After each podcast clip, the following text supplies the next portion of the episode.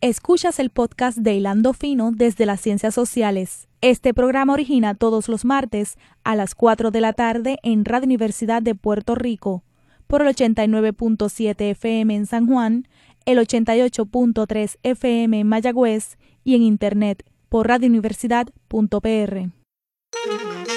Cadena Radio Universidad de Puerto Rico presenta Hilando Fino desde las Ciencias Sociales un programa de análisis profundo sobre temas contemporáneos de interés nacional e internacional a cargo de profesores e investigadores universitarios.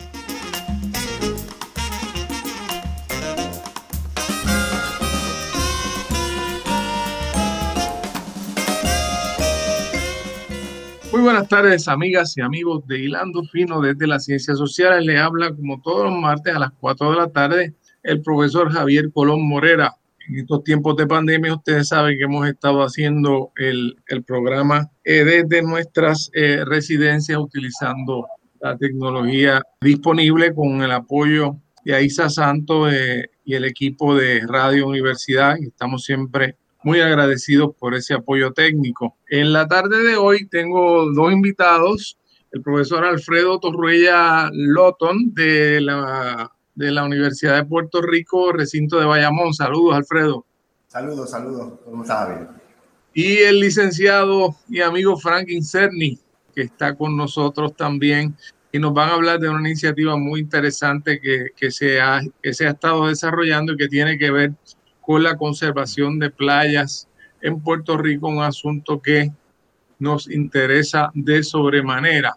Alfredo es oceanógrafo, ¿Lo dije bien? Más o menos, oceanógrafo. Oceanógrafo, eh, físico, eh, trabaja eh, y, forma parte del Caribbean Oceanography Group y es profesor a tiempo completo de física en la Universidad de Puerto Rico, recinto de Bayamón.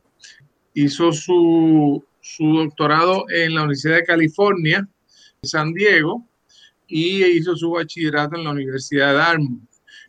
Frank Incerni es eh, presidente de una organización sin fines de lucro que se conoce como Arrecife Condado.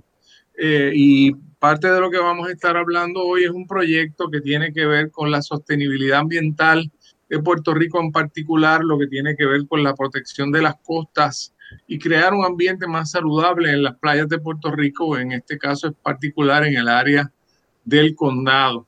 Frank es abogado, este, hizo su bachillerato en la Universidad de Clark en el 75 y eh, su grado de Derecho en la Universidad Interamericana y ha estado practicando Derecho desde entonces. Eh, y se destaca como un, líder comunitario muy interesado en temas eh, ambientales de Puerto Rico.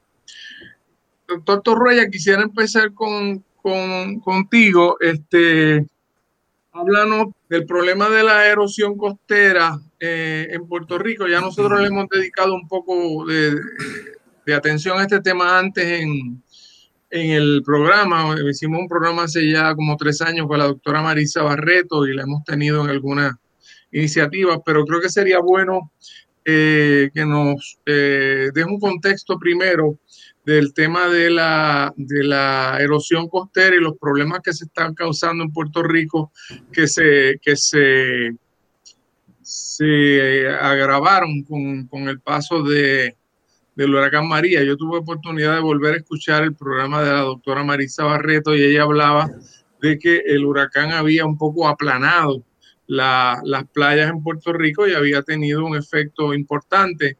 Y todos nosotros que en Puerto Rico vamos a las playas y disfrutamos de eso, que es uno de los principales eh, alegrías, ¿verdad? Que nos da vivir en una isla del Caribe, pues nos damos cuenta de los cambios sustanciales que están ocurriendo en varias de las playas que visitamos.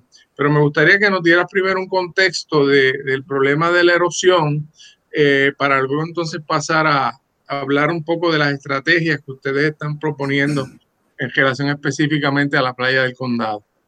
Bueno, pues mira, primero que nada, eh, Puerto Rico no es único en términos perdón, del problema de, erosión de playas. Sobre el 70% de las playas del mundo eh, están en erosión. Y aquí en Puerto Rico, muchas de nuestras playas están en estado de erosión. Hay algunas que no, y hay algunas que están creciendo. O sea que hay, hay de todo. Pero realmente lo que nos concierne, eh, eh, o sea, urgentemente son las que están en estado de erosión me interesa eso, me interesa esto, perdona que te interrumpa, pero me interesa eso. ¿Cuál sería una que está creciendo? Bueno, eh, en Luquillo hay varios sitios, eh, eh, o sea, la arena se mueve de un lado a otro y a, menudo cuando se, se pierde en un sitio, se gana en otro.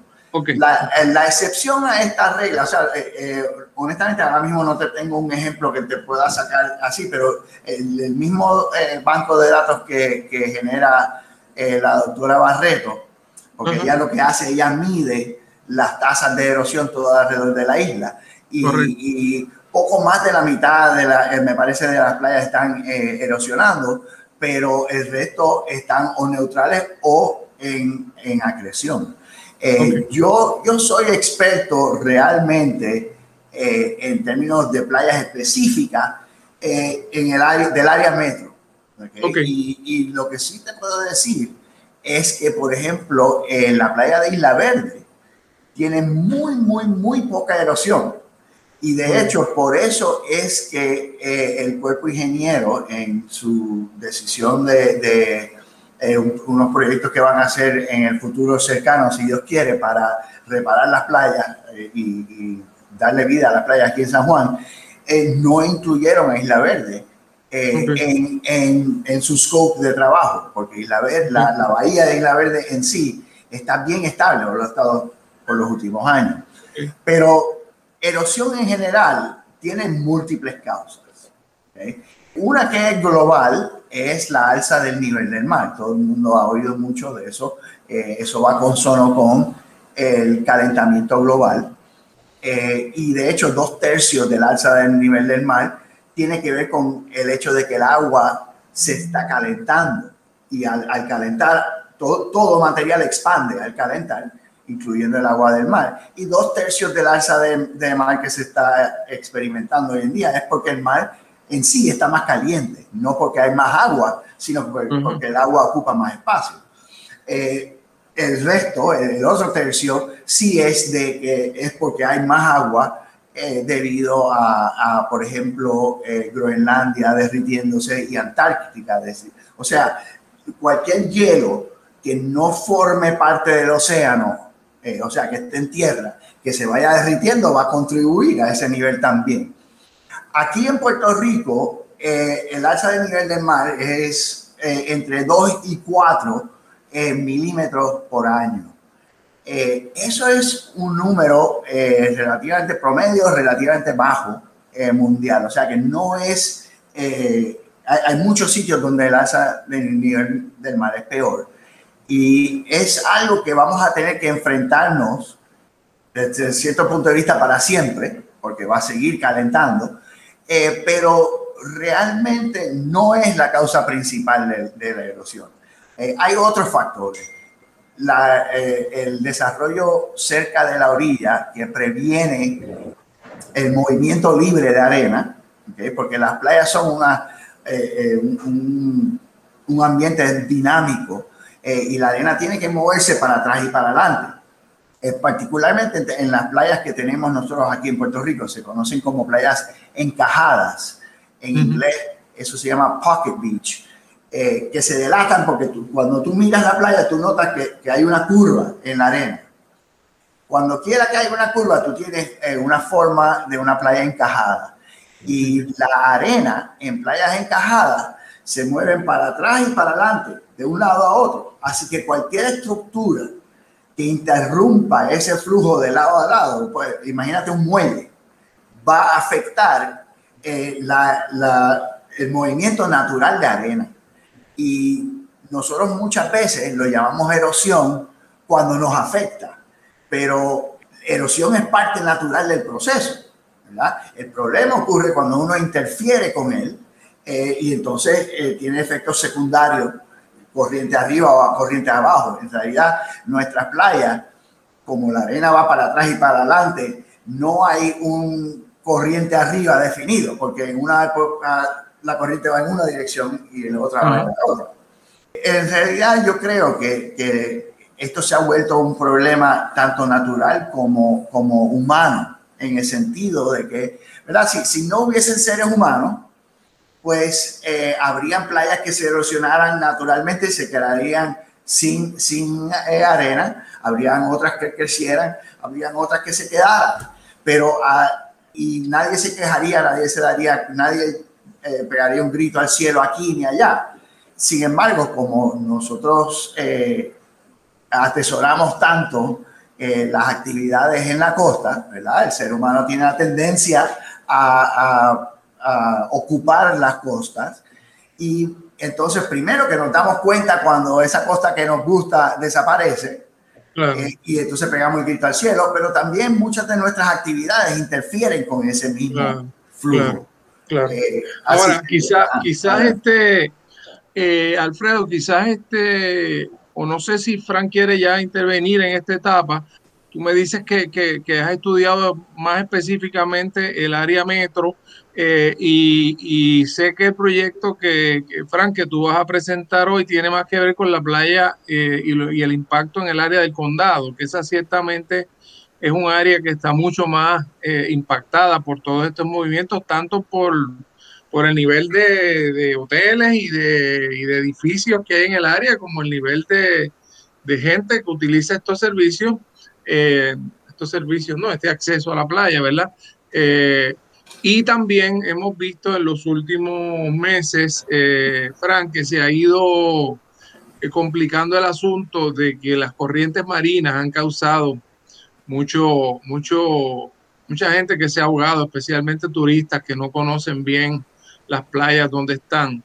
Así que no, no sé si podemos irnos moviendo a cuál es la situación particular que ustedes este, están, están queriendo atender, que es la, la situación del condado. Frank, no sé si quieres empezar tú y dar algún trasfondo. Bueno, seguro. Eh, primero que nada, tengo que mencionar que el proyecto Arrecife Condado eh, es un producto de una inspiración que yo recibí de Alfredo, de un proyecto que hizo Alfredo en Antigua hace unos cuantos años, eh, y Alfredo que me corrija, de una isla que perdió prácticamente un gran pedazo de su playa debido a un huracán y Alfredo lo contrataron para rehabilitar esa playa y lo hizo a través del uso de unas bolas, lo que le llaman bolas de arrecife, reef balls, eh, en cierta forma estudiada, donde no solamente se alteró la corriente favorablemente, sino que aumentó la arena en la playa y aumentó la claridad del agua y, y, mejor que todo, aumentó la vida marina exponencialmente y me corría Alfredo. Y eso es así. Sí, e, eso así lo, lo que eh, no ocurrió que dijiste, no aumentó la, arena, pero sí se calmó y se aclaró el agua. La arena, eh, para aumentarla, ah, se trajo arena de afuera. Ok, a raíz. O que tenemos, que tenemos, tenemos en ese sentido este, el privilegio de tener un especialista eh, en la intervención de problemas como los que estamos empezando a, sufrir en, en distintas costas en Puerto Rico. O sea que ya ya tenemos el beneficio, Alfredo, de que en cierto modo ya tú tuviste la experiencia de, de, realizar, o sea, de supervisar, de, ser asesor de un proyecto que va a tener algunas características parecidas a lo que ustedes están proponiendo en, en Puerto Rico. No sé si, Alfredo, si quieres hablar un poquito más de, de ese proyecto. Sí, pues mira, eh, el proyecto que se refiere Frank eh, ocurrió en Antigua hace 17 años y para entonces eh, era eh, supuestamente el arrecife artificial más grande del mundo. Eh, y lo hice con reef para proteger una playa entera, reducirle la energía de las olas y así permitir que el agua se aclarara, que redujera la turbulencia y a su vez se trasplantaron mil, sobre 1.500 colonias de corales al arrecife artificial eh, lo cual causó que se poblara de peces inmediatamente, o sea, antes de que se terminara de construir ya estaba lleno de peces. Y básicamente, este proyecto corresponde a una filosofía que yo he tenido, esto fue hace 17 años, y desde entonces yo he diseñado múltiples arrecifes eh, artificiales, uno, uno para palmas del mar, este para, para el condado, para la playa de Mario Taconcha. Y está basado en la filosofía de que la naturaleza ha desarrollado a través de, cientos de miles de años tres mecanismos para costa. Playas, arrecifes y mangles. Y esos son los tres ingredientes que se usan para eh, bregar con la energía del océano. O sea, los arrecifes, lo, lo que hace el arrecife desde el punto de vista de un oceanógrafo físico, es eh, causar que la ola rompa y disipe su energía. La cambia de, de la energía de una onda a energía turbulenta eh, y, y, en parte a corrientes cuando rompe. Eh, y muchas, muchos lugares que tienen eh, un embate fuerte de, de, de olas son protegidos por arrecifes y eso permite que haya una, una costa tranquila. Y básicamente lo que estamos usando son las herramientas de la naturaleza para eh, preservar nuestras costas. Y el proyecto, eh, por ejemplo, de la playa de Condado, eh, una de las razones por la cual escogimos ese lugar en particular es que ahí se ahoga más gente que en, casi cualquier otra playa. Eso es correcto, ¿verdad, Frank? Esa es una de las playas más peligrosas. Sí, nosotros tenemos un, yo tengo una tesis de maestría de una joven puertorriqueña que hizo su maestría en la Universidad de Costa Rica y ella estudia los ahogamientos, en, la tesis es sobre los ahogamientos en Puerto Rico y las dos playas más peligrosas que ella concluye en términos de ahogamiento es la playa del Condado y la playa de Luquillo, la pared en Luquillo, entre otras playas, pero, pero definitivamente en los últimos años la playa del Condado ha sido, allí hay un promedio de 10 a 12 casi ahogamientos al mes. O sea que y entonces, o sea, si usted se acuerda, ahora en diciembre ahí se ahogaron varias personas, se ahogó una pareja que estaba de luna de miel, o sea, ha habido un montón de ahogamientos trágicos. Y entonces, si quiere, perdón, Alfredo, termina. No, eh, eh, lo que ocurre es que eh, no es que la playa en sí sea ridículamente peligrosa. O sea, es una playa peligrosa, una playa activa de mucha energía. Lo que pasa es que está la confluencia de esa energía y el turismo. Y eh, eso, eso es una receta para estos accidentes. Y la idea del arrecife artificial eh, es la misma que, eh, o sea, la función es la misma que haría un arrecife natural, que es causar que la ola rompa y entonces toda la energía que la ola disipa, que, que se disipa de la ola, que, que antes ocurría en la orilla donde se bañaban los turistas, ahora ocurre un poco más, más afuera donde existe el arrecife. A su vez, eh, se calman las corrientes, se calman las olas en la orilla, se deposita más arena naturalmente, porque ahí hay un flujo de arena eh, que, que, sigue por ahí debido a la turbulencia, porque está levantada eh, en el agua. Ahora se va a tranquilizar todo una vez que se construya esto.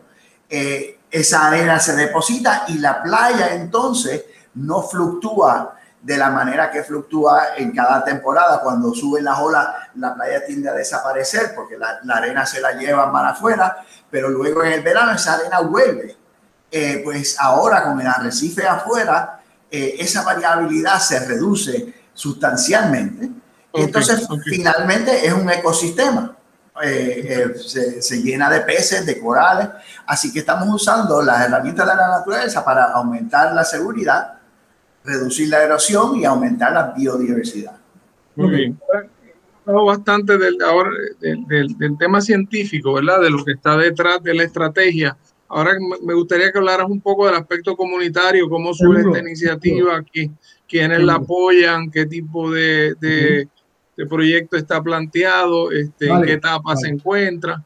Ok, pues mira, rápidamente, eh, eh, la historia detrás del asunto en parte emana de 1980, cuando Hernán Padilla quiso hacer una red de ciclovías por todo San Juan, que era tremendo plan, tremendo plan. Desgraciadamente, eh, decidió tirar la primera fase por la costa y proponía un malecón de 18 pies de ancho en madera tratada con acero estructural desde Punta Las Marías hasta Condado, usando la costa. Nosotros, yo estaba en un grupo que se llamaba Venida Verde, yo estaba estudiando leyes, terminando de estudiar leyes, y fuimos y nos opusimos, un grupo comunitario, nos opusimos en las pistas públicas, eh, planteando que eso era un error, que no había suficiente playa, que primero había que hacer lo que estamos ahora proponiendo, que era hacer una serie de arrecifes artificiales o unos, como es? Unas, como unas, como unos, este, unas estructuras en forma de espiral para que la corriente misma aumentara la cantidad de arena en esas playas y cuando hubiese 100, 200 metros de arena, entonces podías hacer un malecón.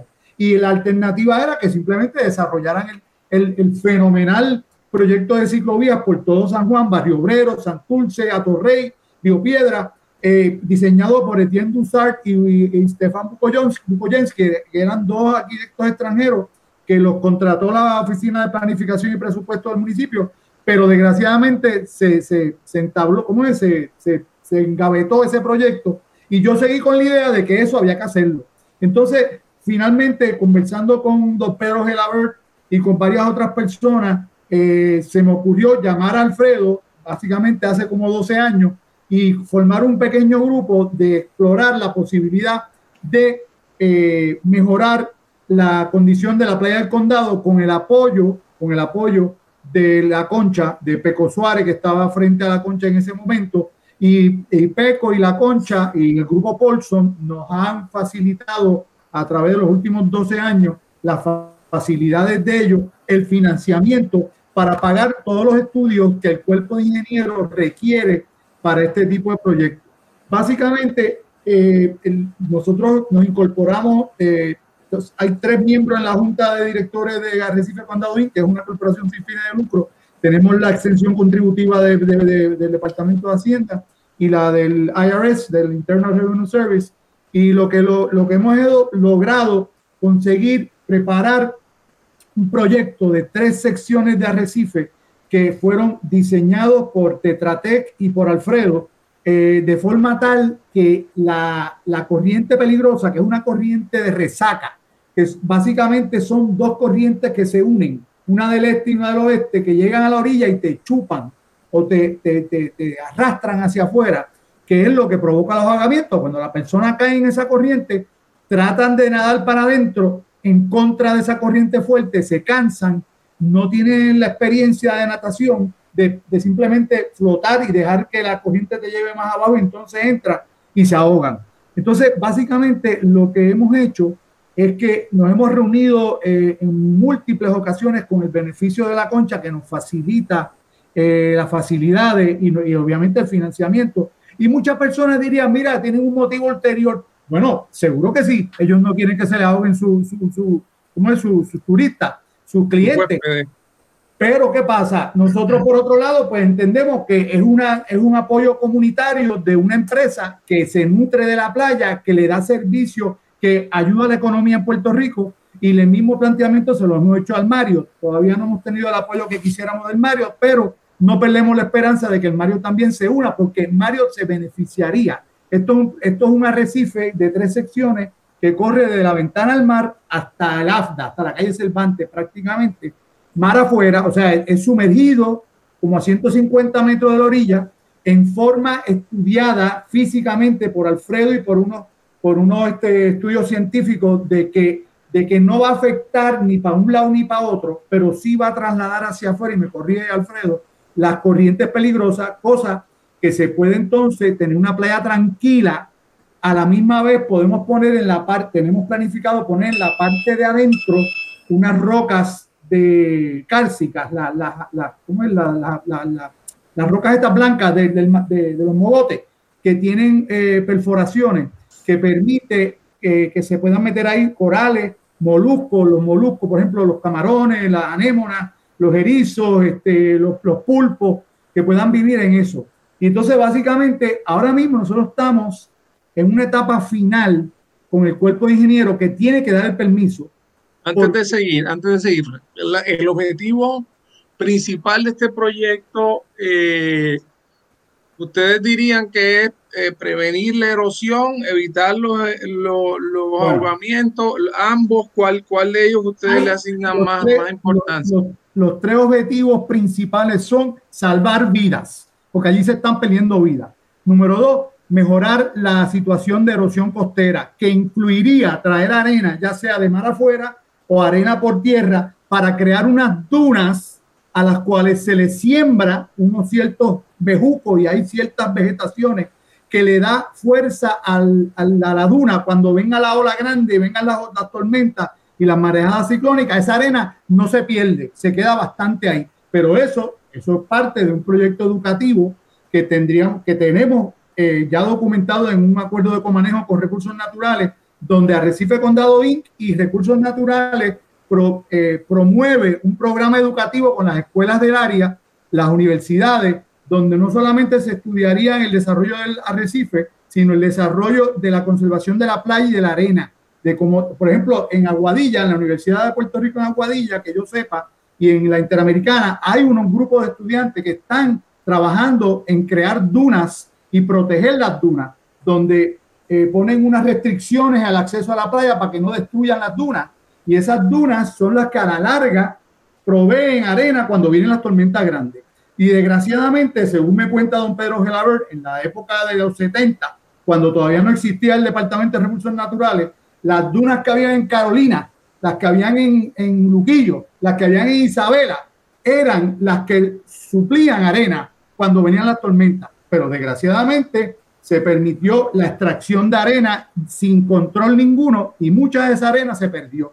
Y esa, esas consecuencias las estamos sufriendo ahora. Bueno, vamos, vamos a hacer una breve pausa este, en este interesante programa sobre ciertas iniciativas que han, eh, involucran a la Universidad de Puerto Rico, involucran a la sociedad civil, grupos comunitarios dirigidos a atender un asunto que es eh, sumamente importante, que tiene que ver, como decía Frank, con la protección de vidas, pero también con la protección de, de un sistema, de un ecosistema tan importante como son nuestras playas. Así que vamos a hacer una breve pausa y regresamos en Hilando Fin.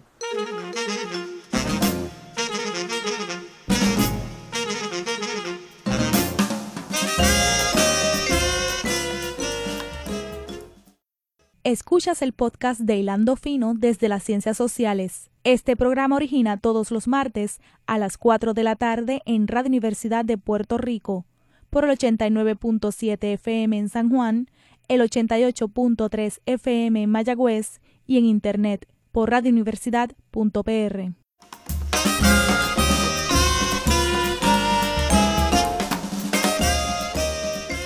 Regresamos a Hilando Fino desde las Ciencias Sociales. Hoy tenemos con nosotros el doctor Alfredo Torruella Lotón de la, eh, la, Universidad de Puerto Rico, recinto de Bayamón, y el licenciado Frank Incerni. Eh, como ustedes saben, en los últimos años hemos estado observando un, grave deterioro en algunas de nuestras playas. En este caso nos estamos concentrando en el área metropolitana eh, y pues se ha observado a simple vista un deterioro en el, en el, en el nivel de arena, en la cantidad de, espacio disponible para los, para los bañistas para utilizar las playas y al mismo tiempo reseña en la prensa constantemente problemas de aguamiento, de, eh, sobre todo de turistas que desconocen eh, las playas, desconocen sus particularidades y trágicamente pues ha habido algunos incidentes muy, muy lamentables. Y estamos discutiendo con eh, estos dos colegas un proyecto que va dirigido a crear un sistema de arrecifes en el área del condado. Quería, Frank, además de los hoteles, ¿qué otro apoyo comunitario han recibido ustedes para esta iniciativa? Bueno, nosotros tenemos el endoso del programa del estuario de la Bahía de San Juan eh, con el biólogo Jorge Bausá, que ha estado siempre bien apoyándonos. Tenemos el apoyo, obviamente, de la Concha y el Vanderbilt, que es el grupo Paulson, que nos ha financiado casi todo. Y obviamente Damián Pagán, que es el jefe de seguridad eh, de la Concha, que ha sido excelente en este trayecto y Peco Suárez anteriormente también.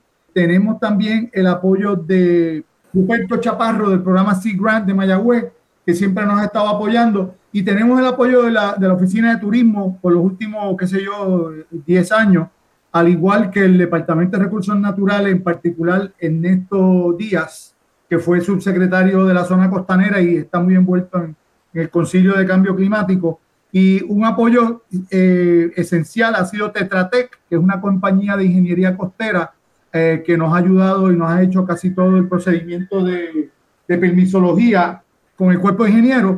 Y nada, tenemos el apoyo del, de la Escuela St. John's, que nos ha facilitado su auditorio para unas reuniones. Tenemos el apoyo de, de diversas personas. Este, las organizaciones de, de, condado también. Correcto, está, eh, ¿cómo se llama? condado Renace, Renace Condado. Eh, y, y, obviamente eh, hay mucha gente en el área de condado que vive en el área de condado, individuos que nos han estado apoyando. Nosotros tenemos una página de internet que se llama Recife Condado y tenemos muchas, digo, ha habido en los últimos varios años, hay como 2.000 o 3.000 personas que han, se han identificado con el proyecto y básicamente es un proyecto que realmente, el, problema es, lo que nos tiene estancado ahora mismo, y esto pues yo no quiero ser negativo con nadie, pero lo que nos tiene trancado con el, con el cuerpo ingeniero, que se nos ha parado un poco la iniciativa de permisología, es que de la avenida Condado salen eh, unos cables de fibra óptica que son esenciales para la comunicación de Puerto Rico. Eh, y ahora mismo hay dos cables activos. Uno es de ATT, la compañía de teléfono ATT, y el otro cable es de la de Claro, de la Puerto Rico Teléfono. Eh, y el problema que tenemos es que los arrecifes que tenemos programados van encima de esos cables. En cuanto a ATT, ellos no tienen objeción a que nosotros le pongamos una, una forma de protección al cable que es básicamente un colchón geosintético anclado. Encima de eso se le pone lo que le llama Armor Tech, que son unas, como unas planchas de concreto con grapa, que tienen como unos godnes. Y encima de eso una gravilla para entonces poner las rocas encima y añadirle, además de eso, dos tubos que corren paralelo en la dirección del, del cable hacia la costa, donde está el, lo que le llaman en inglés el headwall, o sea, la, la base de donde entra el cable eh, para salir al mar, como protección, cosa que si tuvieran que accesar el headball otra vez, tienen dos tubos, uno de entrada y uno de salida. Pues desgraciadamente la telefónica, Puerto Rico Teléfono, todavía no han querido acceder y darnos el ok para que podamos hacer esto frente al cuerpo de ingeniero, para que el cuerpo de ingeniero entonces nos dé el permiso. Estamos trabajando en eso. Yo entiendo que diplomáticamente lo vamos a resolver eh, a través del Departamento de Recursos Naturales que es el que le da la concesión legal a ellos y ellos pagan por la concesión, pero el secretario de Recursos Naturales se reserva el derecho de modificar la concesión. Y si ellos están poniéndole para, eh, traba a un proyecto que, de interés público, porque esto es un proyecto de interés público debido a que hay vidas que se están perdiendo debido al problema este. Además, además, y ahí entra FEMA, aquí hay un concepto de hazard mitigation, que es mitigación de peligros, porque cuando se metan las marejadas, cuando venga un maremoto o cuando venga otro huracán como María, con una marejada ciclónica de 7 a 9 a 15 pies, vamos a ver qué va a pasar con esas estructuras que están en la costa. Entonces, pues, todo tiene un ingrediente, un ingrediente de política pública. Así que un elemento de, de prevención realmente. Definitivamente. Entonces, pues, básicamente lo que estamos ahora es tratando de resolver a las buenas con el, bueno, nada, con, con el departamento, con la oficina del gobernador, con el secretario de la gobernación, para que nos ayuden a intervenir con la telefónica, que ellos acuerden lo que ya AT&T nos eh, estuvo de acuerdo para proteger el cable. Ahí donde estamos. Eh, eh, háblanos un poco de en qué etapa está esto, cuál es el costo del proyecto, cómo se espera sufragar este proyecto. Además de este trámite en relación a los cables de comunicación. Una vez eso ocurra, eh, se debe esperar entonces que finalice el, proceso de permisología. Eso, eso es lo que estoy entendiendo. Sí, eso es correcto. En realidad, mi área de expertise no es eh, la permisología. Eso, como, como dice Frank, lo está bregando Tetratec. Yo, al ser oceanógrafo físico, eh, yo lo que estaba a cargo era del modelaje de las olas y corrientes que generarían estas estructuras y entonces el diseño de las estructuras en sí eh, a través de, un modelado iterativo. O sea, básicamente se, se propone una estructura, se corren los modelos, se ve cuál es el efecto, entonces se altera, se ve cuál es el efecto y se va optimizando hasta que se llega al, diseño final. Pero lo que sí quería eh, comentar era sobre el estado del arte en cuanto a la tecnología para estos diseños. Eh, básicamente, la física eh, está ya capturada en su esencia con los modelos más modernos que tenemos, eh, modelos que se corren con computadoras que hoy en día obviamente son súper poderosas. Eh, y básicamente eh, el proceso consiste primero de entender cuáles son las condiciones normales y extremas que, que, que, enfrenta el área donde, donde se está estudiando. Para eso se hace un estudio del clima de ola y entonces pues ya uno tiene una idea, ok, pues aquí la ola en invierno típicamente es esto y, una tormenta se ve así. Eh, en términos de tamaño, dirección, periodo, ese tipo de cosas de las olas que vienen. Entonces, eh, lo, otro factor es la forma del, del, del fondo, porque la, la, profundidad es lo que dicta la velocidad de la ola. Mientras más llanito, más lento la ola y las combinaciones de áreas eh, profundas y llanitas hacen que la ola haga lo que va a hacer la ola. Eso es lo que determina para dónde va a coger la ola, dónde se va a concentrar, etcétera, etcétera. Así que lo próximo que hace es un mapa súper detallado del fondo, se llama una batimetría de todo el área.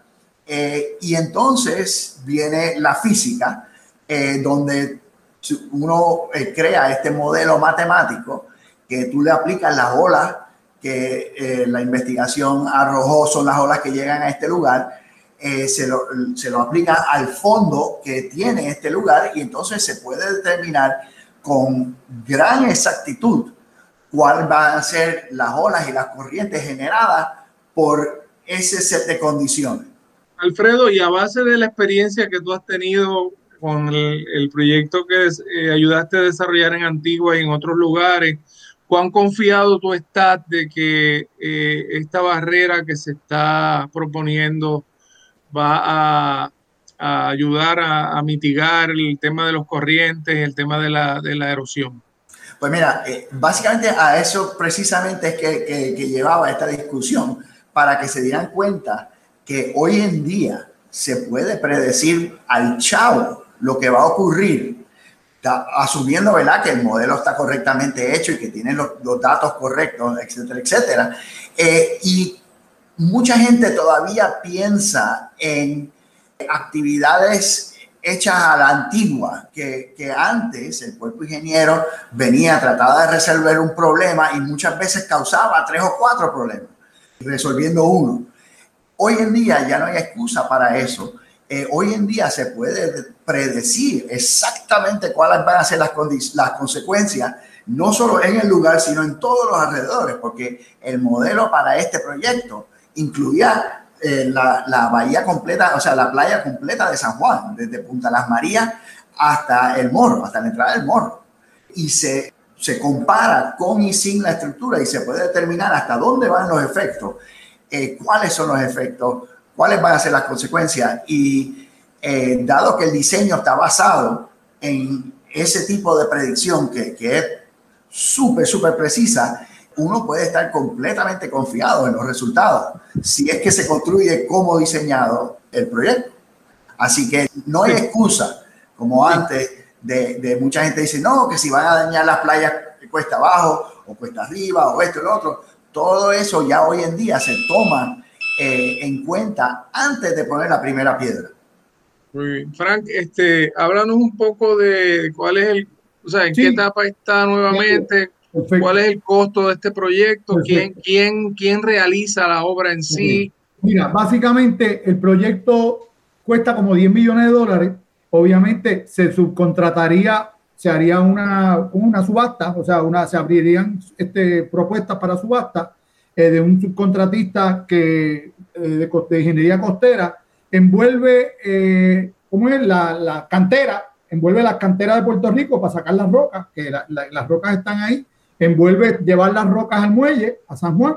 Necesitamos dos barcazas, una, una sencilla que se pone en la roca y hace falta una barcaza con grúa que tenga cuatro pilotes para anclarla.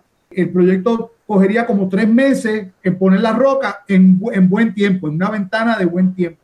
Básicamente, el personal económico, los, oficiales financieros del Paulson Group han hecho comentarios que ellos estarían dispuestos a seguir financiándolo, ya sea a través de unos créditos contributivos que entendemos le sería de gran, de gran interés al gobierno, y a la rama ejecutiva, o sea, al, gobernador y a su grupo, pero también hay unas propuestas en FEMA, ya que este proyecto se puede conceptualizar como, como mitigación de riesgo, como este hazard mitigation, que es uno de los temas grandes de FEMA, donde ellos están a través del grupo Core 3 tratando de encontrar proyectos. Entonces, el cuerpo ingeniero ahora mismo, el único proyecto que está, entre comillas, como dicen, listo de pala, shovel ready, para este tipo de protección es, este proyecto. No hay más ningún otro proyecto ahora mismo que lleve la ventaja de nosotros. Ok, esto, esto ha sido básicamente trabajo voluntario del grupo que envuelve personas que trabajan en el gobierno y personas que son personas eh, privadas. Por ejemplo, los que están en la Junta conmigo son, somos ciudadanos, vecinos, eh, que estamos interesados en que esto se haga. Ahora, es interesante que en todo Puerto Rico existe este problema, especialmente en la costa oeste y en la costa norte y este. Si ustedes se acuerdan, en Rincón, en varios huracanes, allí se destruyeron un montón de propiedades porque estaban porque les permitieron construir.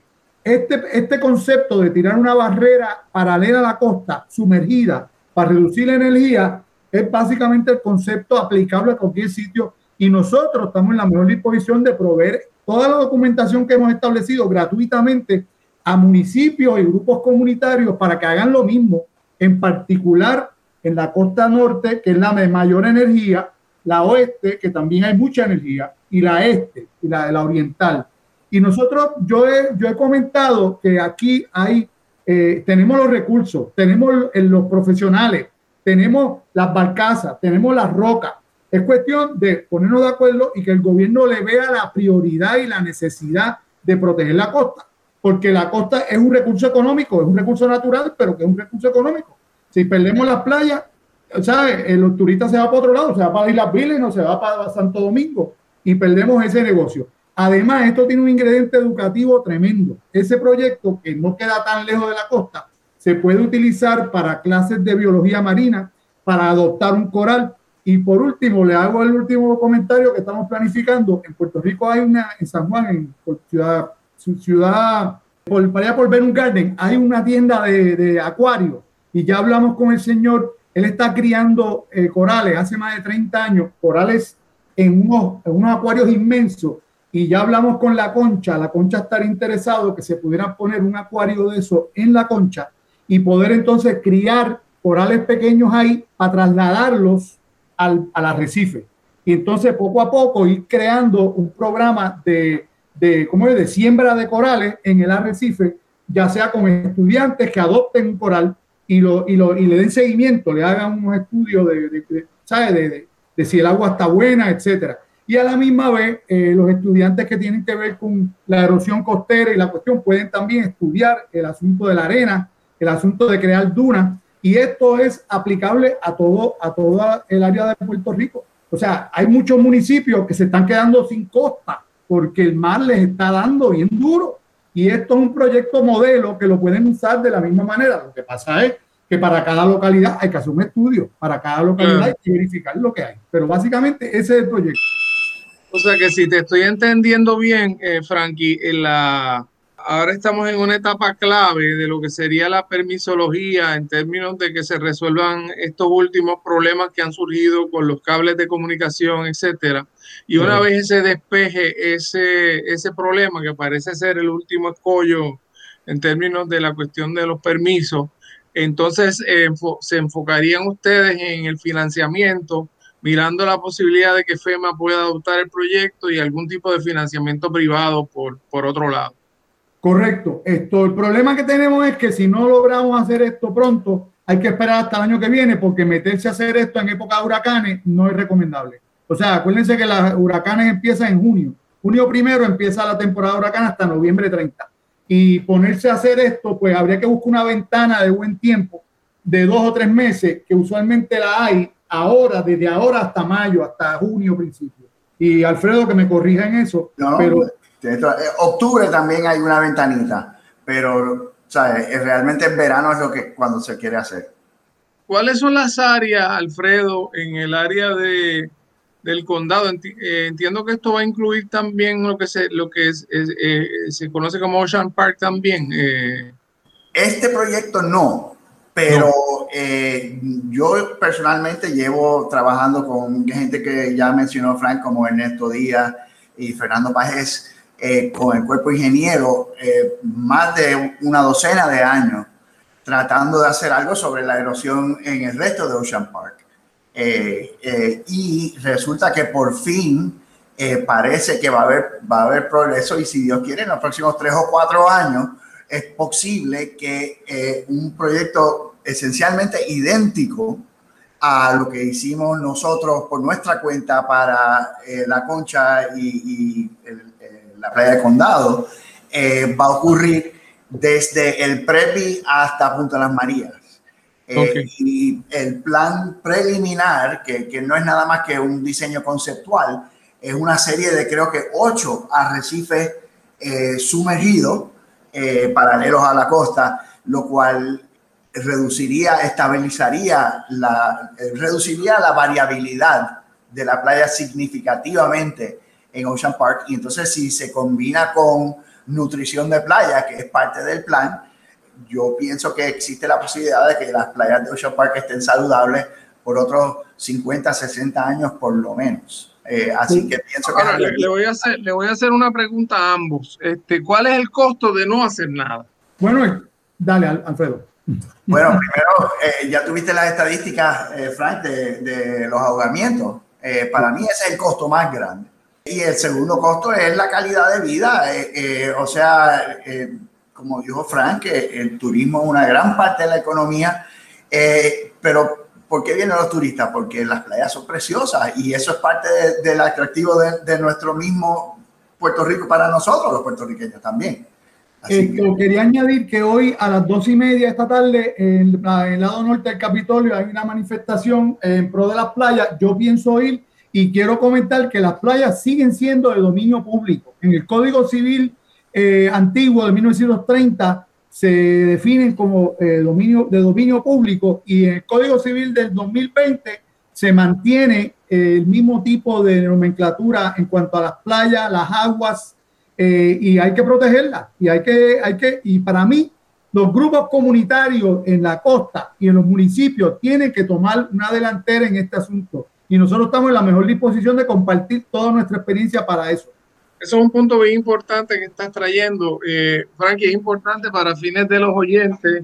Este programa se está grabando lunes, sale al aire mañana martes a las 4 de la tarde. Eh, pero lo que me parece que traes un punto bien importante, Frankie, ¿verdad? Que al final del día lo que se está protegiendo es un bien público fundamental, ¿verdad?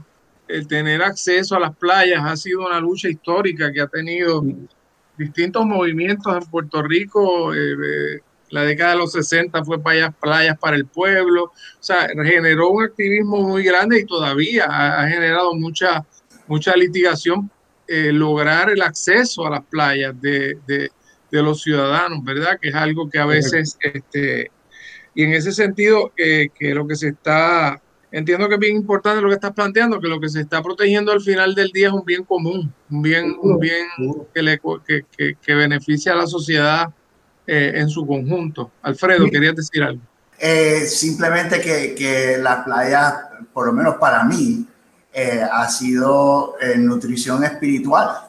ir a la costa es es comunal con la naturaleza y, es saludable y envuelve deporte y envuelve eh, eh, contemplación y, es un recurso que es codiciado por algo eh, y deberíamos protegerlo, deberíamos realmente invertir en nuestras playas, en mi opinión. ¿Ustedes están ambos convencidos que la intervención que se va a hacer con, creando estas barreras crea mayor beneficio ecológico que cualquier daño que pueda causar eh, esta estructura.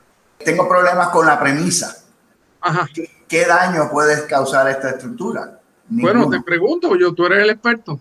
Pero, ese, es mi punto. Está diseñado eh, para mitigar daños y realmente no hay ningún daño, eh, por lo menos eh, anticipado y se trata de anticipar todo, literalmente toda consecuencia que yo, que se me ocurra a mí. O sea, eh, literalmente no hay daño que se va a hacer y se van a mitigar muchos daños que que hemos causado nosotros y por lo tanto tenemos una responsabilidad nosotros mismos de arreglar, pienso yo.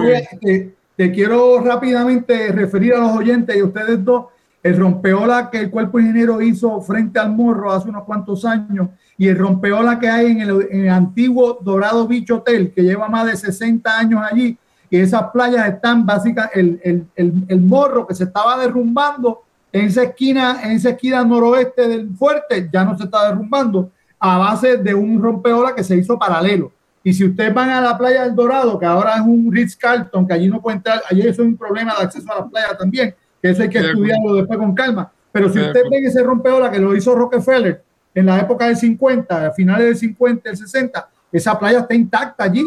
¿Por qué? Porque esas rocas paralelas a la costa han bajado la energía que se, se, se lleva a la costa.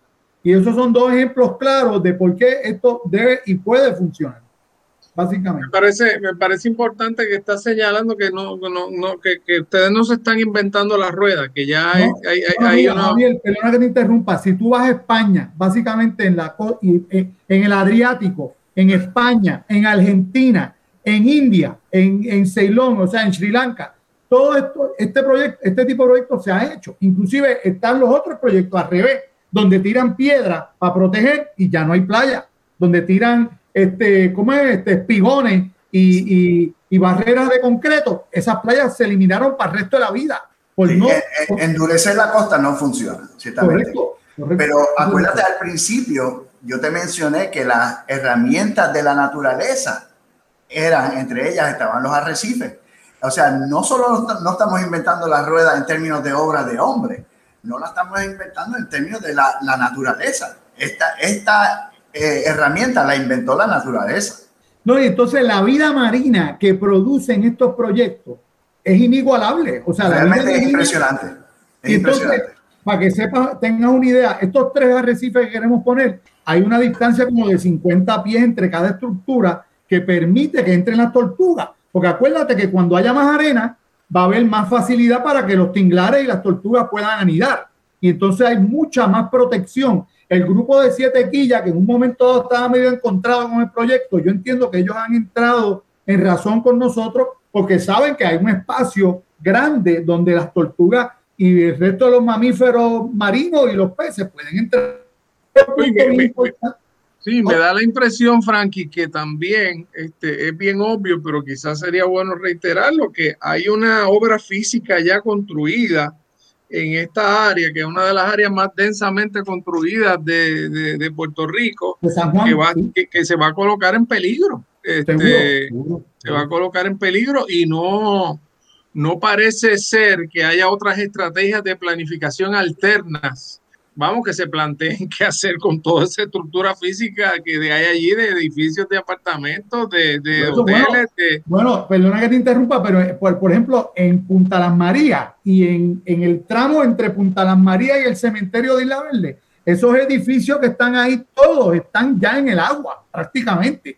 O sea, eh, eh, eso es, para mí, eso es una emergencia, porque esos son condominios, muchos de ellos donde vive gente mayor donde no hay realmente dinero de derrama para hacer este tipo de proyectos. Y esto puede crear, un, o sea, esos edificios se van a derrumbar. Entonces, otra cosa que te quería comentar del proyecto y es que el, el estuario de la Bahía de San Juan siempre nos ha endosado porque ellos entienden que la vida, aunque el proyecto no está dentro del estuario, ellos entienden que la vida marina que va a producir el arrecife entra por la, por la boca del perro, por el San Jerónimo, a la laguna y a la bahía y eso nutre la vida marina que hay allí, que ha mejorado muchísimo, porque ahora prohíben los, los jet ski, prohíben los vehículos motorizados, pero que ellos siempre nos han endosado porque entienden que el proyecto es eh, paralelo al, a lo que ellos quieren crear en, dentro del estuario de la Bahía de San Juan. como un corredor. Como un, corredor. Un, un último comentario antes de cerrar. Pues mire, yo simplemente quisiera eh, enfatizar el hecho de que la ciencia, la oceanografía física moderna, tiene la habilidad de predecir exactamente lo que va a ser cada estructura. O sea que no solo no hay excusa para no hacer daño en los alrededores y, en algún proyecto de esta naturaleza, sino que también es hora de que los, la gente eh, deje de, de, tener miedo de que cada proyecto va a causar problemas a, a, su alrededor. Hoy en día debemos esperar más de nuestros proyectos y se puede demandar más porque correctamente hecho podemos ayudar las costas. Y es, es imperativo. Pues muchas gracias a Frank, eh, muchas gracias a Alfredo Torreya, Frank Incerni, por esta conversación tan interesante. Y ya tendremos oportunidad de seguir conversando sobre este tema, porque ciertamente es un tema muy importante. Le agradecemos a ambos eh, el interés que, que, se han tomado en esta iniciativa y, y espero que, que, los problemas que van quedando se sigan, se sigan solucionando. Será entonces, amigos. el, programa mañana martes. ¿A qué hora sale? A las 4 de la tarde. 4 de la Estaremos pendientes a ver cómo sonamos. Muy bien, muy bien. Bueno, pues será hasta la próxima edición de Hilando Fino desde las Ciencias Sociales. Buenas tardes, gracias. Hasta luego. Cadena Radio Universidad de Puerto Rico presentó Hilando Fino desde las Ciencias Sociales.